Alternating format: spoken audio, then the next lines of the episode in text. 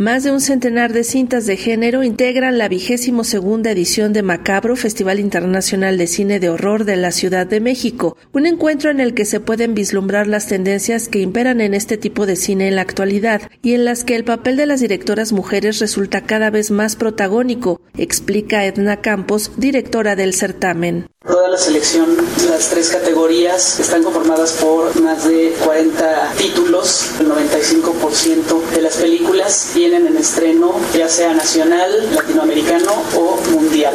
La mayoría dan una muestra bastante clara de hacia dónde va el género, tanto por el lado del terror como de la ciencia ficción, como de la fantasía. Los miedos contemporáneos que de alguna manera han cambiado y que nos están mostrando otro tipo de visiones otro tipo de narrativas, otro tipo de temas. Estamos hablando de que posiblemente este año sea el año en que mayor cantidad de películas dirigidas por mujeres hemos presentado. Es algo que además ha sido orgánico, por lo mismo que es un festival especializado. Es muy difícil buscar algo así como la equidad de género. Vamos a presentar la mitad dirigidas por mujeres, la mitad dirigidas por hombres. Sin embargo, esto ha sido un crecimiento bastante interesante en lo que pues va del siglo, ¿no?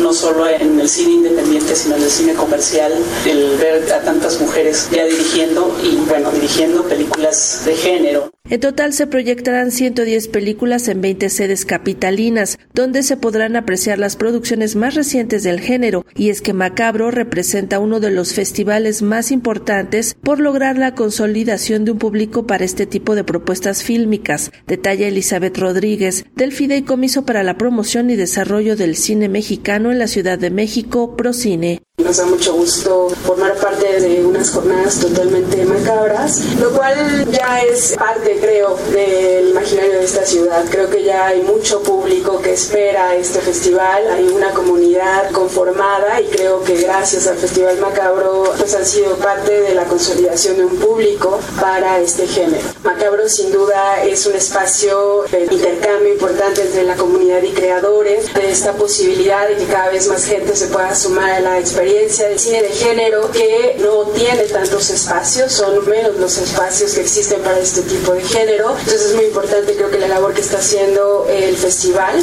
esa riqueza que propone Macabro siempre, es este convivio entre el género clásico, tradicional y las nuevas expresiones y las nuevas narrativas del terror que existen en el cine contemporáneo con diversas sedes como el Museo Panteón de San Fernando, el Museo Archivo de Fotografía, el Centro Cultural El Rule, las Fábricas de Artes y Oficios Oriente, Aragón y Cosmos y la Cineteca Nacional. El vigésimo segundo Macabro Festival Internacional de Cine de Horror de la Ciudad de México será inaugurado el próximo 15 de agosto a las 19.30 horas en el Teatro de la Ciudad Esperanza Iris, donde se proyectará la cinta Give Me an A con la participación de la directora Natasha Halevy. Para Radio Educación, Sandra Karina Hernández.